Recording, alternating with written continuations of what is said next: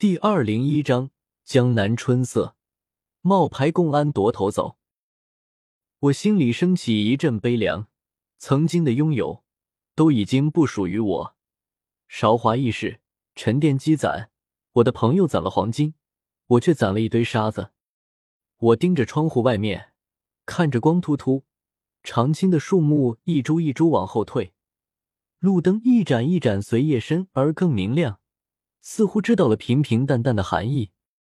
王莹哪里知道我的心思，说：“我真怀孕了，你那个虫子管用，我介绍出去啊，给你打广告，说不定靠这个你可以成立一个公司，你成为大老板。”那就，他只顾着说，全然忘记了，或者还是没在意松林也在车上，所以没说完的时候，大概意识到，便戛然而止了。我笑着说。恭喜你们，王莹说：“谢谢，我们到了。这顿饭估计是我吃的最悲伤的一顿饭了。开始是欢乐的，有说有笑，有酒有肉，有情有义。我还问王莹马大胖的消息，王莹说他也不知道马大胖有什么情况，大多数不会和他说。我有些紧张，觉得昨天马大胖突然离开。”会不会有不可预料的事情存在？果不其然，吃到一半，突然闯进来五个穿着公安制服的人。看到公安，最紧张的是松林，他把双肩包偷偷的踢在饭桌下面。几个人进来，暴力的质问我们，说有人举报，说我们在进行文物交易。接着不由分说，把门关上，出示了搜查证，开始搜查房间。搜查了一圈，没有收获。然后命令我们三个人站起来。我看了看王莹，他也是惊愕的表情，接连说着没有，没有，然后企图打电话，被一个胖胖的公安把手机给夺走了。有个人开始问松林东西藏在哪里了，松林打了马虎眼，什么东西？然而很明显，他有些颤抖。这里不是黄土高坡，如果在黄土高坡。松林不至于这么怂，可是现在是江南，我也有点紧张，一下子心里没有主意，想着如果一会他们搜查不到金头，这个事应该可以告一个段落了。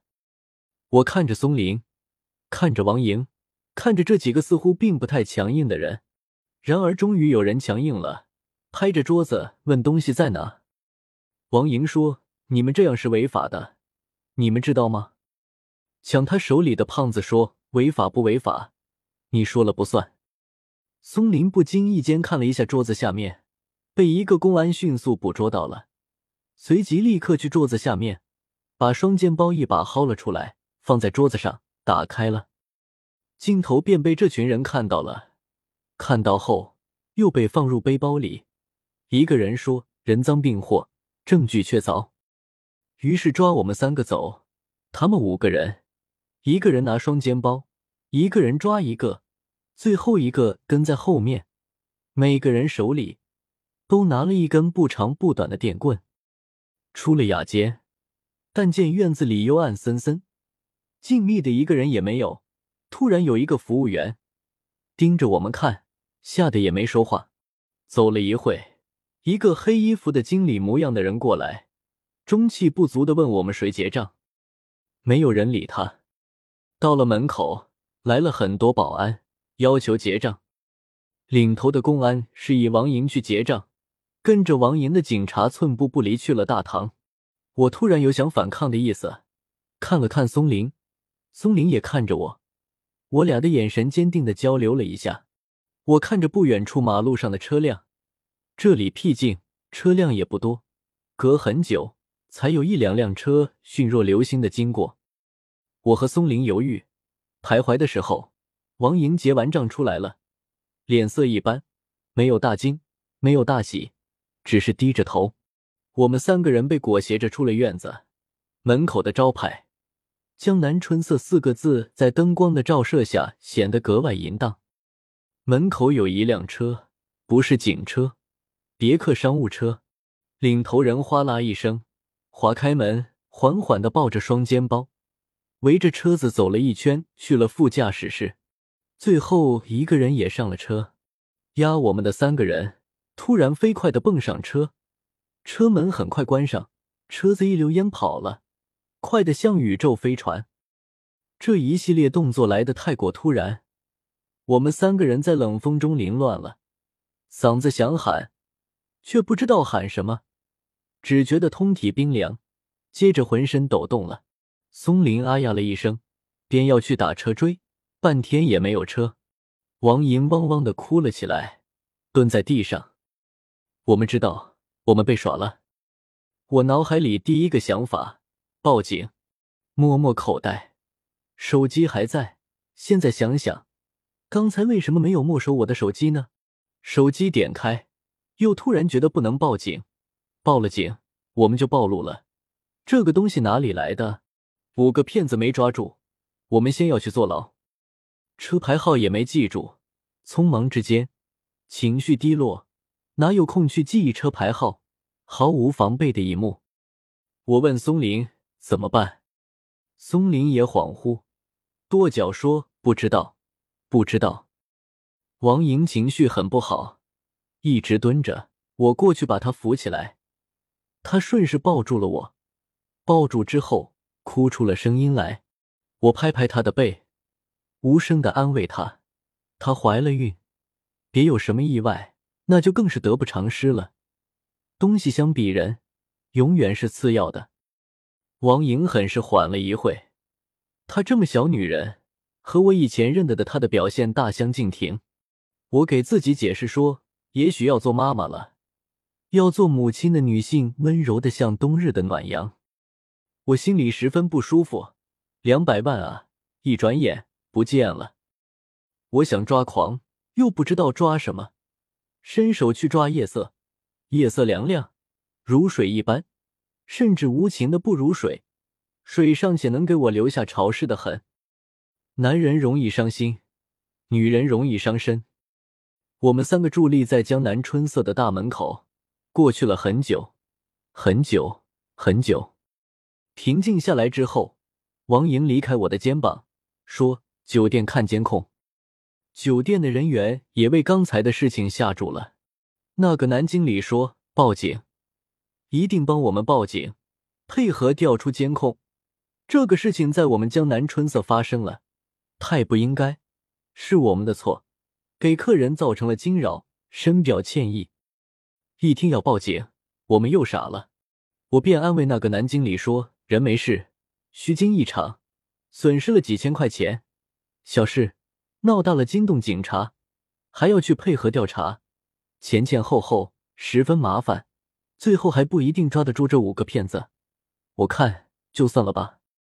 失落的成语和词句萦绕我的心头，心灰意冷，失魂落魄，一败涂地，秋风萧瑟，心如刀割。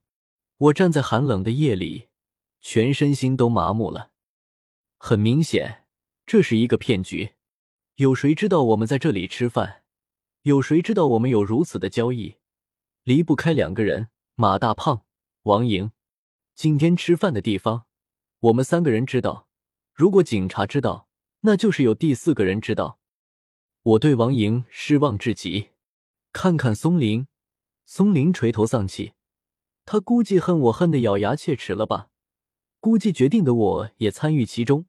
做了一个局吧，无论他怎么想，我几乎不能够怪他。换成是我，我必然肯定也会这么想。王莹抵着头，很久才说：“钟凯，我真的不知道，那个你信不？”我并没有打断他的话，让他继续说。他又不说了，楚楚可怜的样子，让我不知道该如何是好。相信谁？不相信谁？现在变得那么的不重要。我去找谁？马大胖吗？我有什么证据呢？可是如果我不找他，我又如何和松林一起回那黄土高坡呢？我们连夜和王莹一起去了他的家里，等着马大胖回来。家里并没有人，装修考究的房间，大大的，空空的。我们坐在沙发上，王莹低迷的去倒茶给我们喝，喝也喝不下。就想抽烟喝酒，我站起来，拉开阳台上的门，到阳台上，很大一个阳台，夜色阑珊，宁静之至，一根针掉在地上都能听见，仿佛脑海里无声的回忆。松林也出来和我一起抽烟。松林说：“你说说是怎么回事？”我说：“我说什么？我不知道说什么。”我大口吸着烟，想着事情总体的诡异，最大的可能就是马大胖和王莹一起做鬼。但是事情很明显，我们三个人应该都心知肚明，没有什么好解释的。如果有解释，就是解释我未参与其中。和松林是统一战线，然而发誓容易，令人相信却是那么难。苍白无力的感觉不时袭来，无声胜有声。松林对我的不回答也没有回答，他也是默默的抽烟。我心里想，江南真的是我的倒霉地方。上次来，亮亮也被耍了，这次有时复制了当时的情景，一口老痰我无处可吐，便咽下去了。王莹也出来到了阳台，手里拿了一根烟。我说：“你怀孕了还抽烟？”灭了。王莹说：“怀孕了又怎么样？你们听我说，我真的不知道这是怎么回事。